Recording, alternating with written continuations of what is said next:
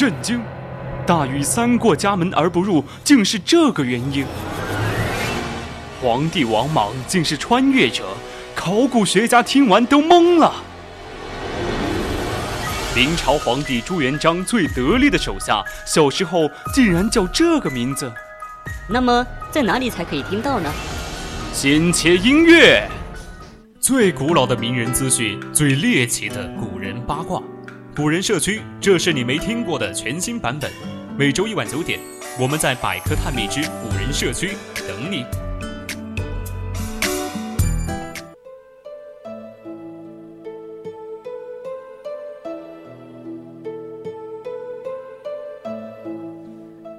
青春调频与您共享，亲爱的听众朋友们，晚上好。您现在收听到的是 FM 一零零四川宜宾学院校园之声 VOC 广播电台，我是主播王帅，欢迎大家参与到我们的互动平台。你可以拨打我们的热线电话零八三幺三五三零九六幺，或是零八三幺三五三幺幺幺四来加入我们的互动。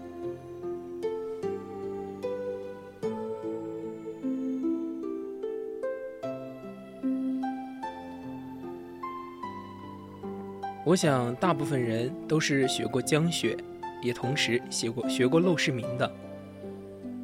这两篇东西的作者刘禹锡和柳宗元，他们俩互相认识，而且不但认识，还是一对好朋友。他们年纪差不多，一个属鼠，一个属牛，差一岁，而且都是学霸。在班上，他们俩是最有个性的两个。刘禹锡外号“千帆过”。因为沉舟侧畔千帆过，个性很开朗，常规表情是哈哈哈，遇到什么事都想得开，千帆过不走心。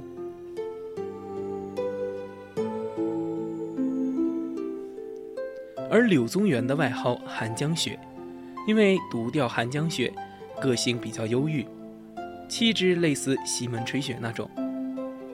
他们一见面就很投缘。说好要做朋友，要知道唐代文坛上，哪怕只是同龄人，都是学霸，也不一定能成为好朋友。如当年的李白和王维，他们都是七零一年生人，都是百年难遇的超级学霸，但是却遗憾的没有做成好朋友。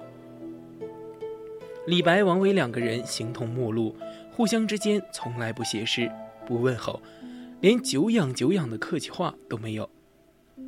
时光流转，到了刘禹锡和柳宗元的时代了。这两个人约定，我们要维持一生的友谊。我们一定不会重复李白和王维的故事。他们一生的缘分从贞元九年，也就是公元七九三年正式开始。两人是同一年考上的进士，又是同一年分配工作，都到京兆府做事。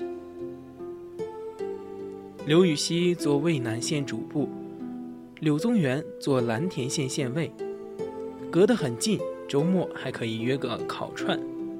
没过多久，他们又同一年调进中央，到御史台工作。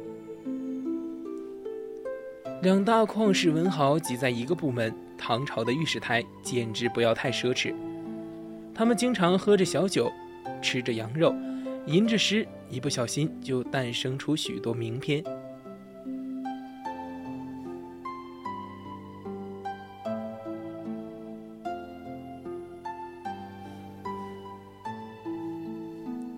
这一对好基友被人们称为“柳柳”，有柳就有柳，和李杜、王孟、袁白一样，都是大唐历史上超白金男子组合。更难得的是，这两个人三观也很一致，都是改革派。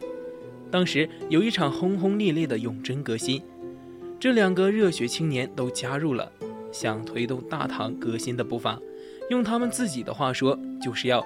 治大康于民，垂不灭之声。结果，这也成了他们一生的坎坷起点。改革哪有是这么容易搞的？才几个月，这场革新就宣告失败，偃旗息鼓。刘禹锡和柳宗元被打为另类，朝廷容不下了，给贬到远方。刘禹锡被贬朗州，那里发大水，游泳去吧。柳宗元被贬永州，那里产蛇，捕蛇去吧。患难的时候，他俩互相写信，互相鼓励，哪怕遇到了事情，他们也是一起怼人。柳宗元和韩愈因为哲学问题掐起来了，写了一个《天说》怼老韩。刘禹锡立刻加入，连写三篇《天论》，劈头盖脸的帮忙怼韩愈。光阴流逝，不觉十年过去，他俩互相支撑着熬了过来，得到了回长安的机会。兄弟俩重聚长安，两碗羊肉，热气腾腾之中，四行老泪流淌。可惜好日子没几天，刘禹锡就闯祸了。这家伙是个直性子，大嘴巴。回到长安就嘚瑟写诗说：“尽是刘郎去后哉。”有人立刻打了小报告：“领导，您看刘禹锡这么多么猖狂，十年思过牙是白上了，明显的检讨不彻底，反思不到位，随时准备翻案，搞反攻。”上级大怒：“反思不到位，那就继续反思。”把刘禹锡贬到播州去，穷山恶水最适合反思。还有那个柳宗元，他们一伙的也一起贬到柳州去。消息很快传到了柳宗元手上，他流出了眼泪。别误会，这泪不是为自己，是为了刘禹锡。播州那么穷恶偏远，当时话叫“远雪所居，人迹罕至”。刘禹锡有八十多岁的老母，怎么扛得住？那个萧瑟的夜里，柳宗元拿起了笔，写了一封申请。我请求用自己的柳州去换刘禹锡的播州，全系自愿，誓死不悔。原话是这样：愿以柳一波，虽众得罪，死不恨。这就是著名的以柳一波的故事。孤舟蓑笠翁，独钓寒江雪。事情传开，当事人无不震撼，就连柳宗元互怼过的韩愈都感动得不行。老柳啊老柳，老韩，我真的是服了你了。他们激动的专门写文章说：“都看看，这才叫友谊！你们那些酒肉朋友、塑料姐妹花们，能不能和人家柳宗元学着点？”连皇帝听到这个事后都感动了，甚至有点嫉妒，连朕都没有这么铁的哥们儿啊！他特许刘禹锡不用去播州了，改去条件更好一点的广东北部的柳州。哥俩结伴南行，到了衡阳要分手了。他们当时完全没想到，这是人生最后一次见面。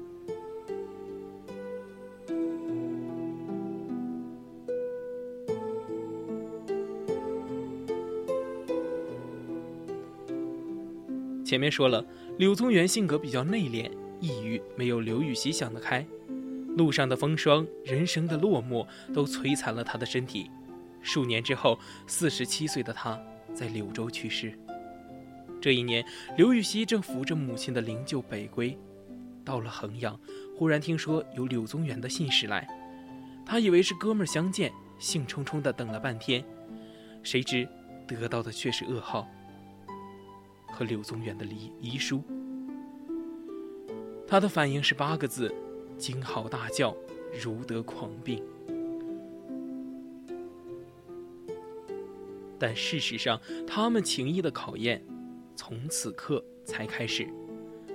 刘禹锡打开了柳宗元的遗书，这封遗书的具体内容今天已经不得而知了，只能大概推测。柳宗元大致交代了两件事：第一，我的孩子没人看管，哥们儿知道你情况也不好。但能不能帮帮我？第二，我的诗歌文章几十年来写了不少，却没有人给编辑整理，你能不能帮我搞好？这两件事我知道都不好弄，就麻烦你算到底了。拿着遗稿，刘禹锡直抒以气，流泪不已。他这个人豁达的，什么事都想得开，情贬受虐都可以保持。这个时候却哭了。帮柳宗元办完后事，刘禹锡做出了承诺：“你的孩子就交给我了，我会像亲儿子一样对待他。世时六周，同于己子。周六是柳宗元儿子的名字，当时只有四岁。还有你的文集也交给我了，我会给你编出最棒的文集，让你的文章传之于后世，使子孙后代都能读到。刘和刘两个人做了差不多二十年的朋友，在柳宗元去世后，刘禹锡又活了二十年。他用二十年证明了两个人的友谊，又用这后二十年兑现了对柳宗元的承诺。他抚养了柳周六，像亲生孩子一样对待，把他教育成人。有人考证，柳周六后来也挺有出息。刘禹锡还挽起袖子，精心帮柳宗元整理诗文，编出了三十卷《柳河东集》，并为他写了序文，传之于世。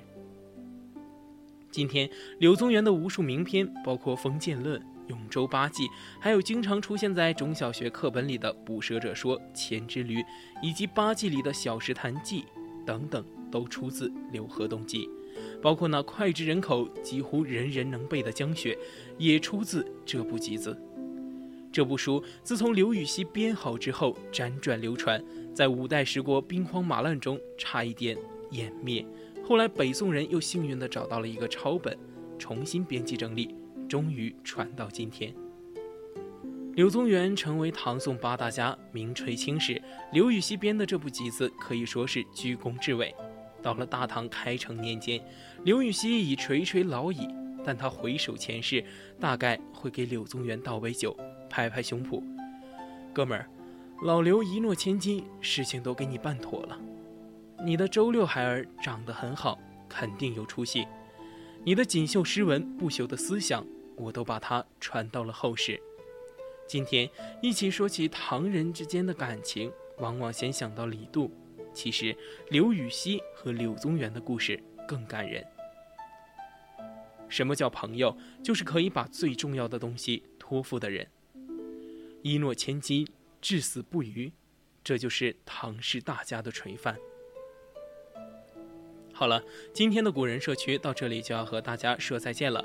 希望大家喜欢今天的故事，更多精彩内容，我们下期再见。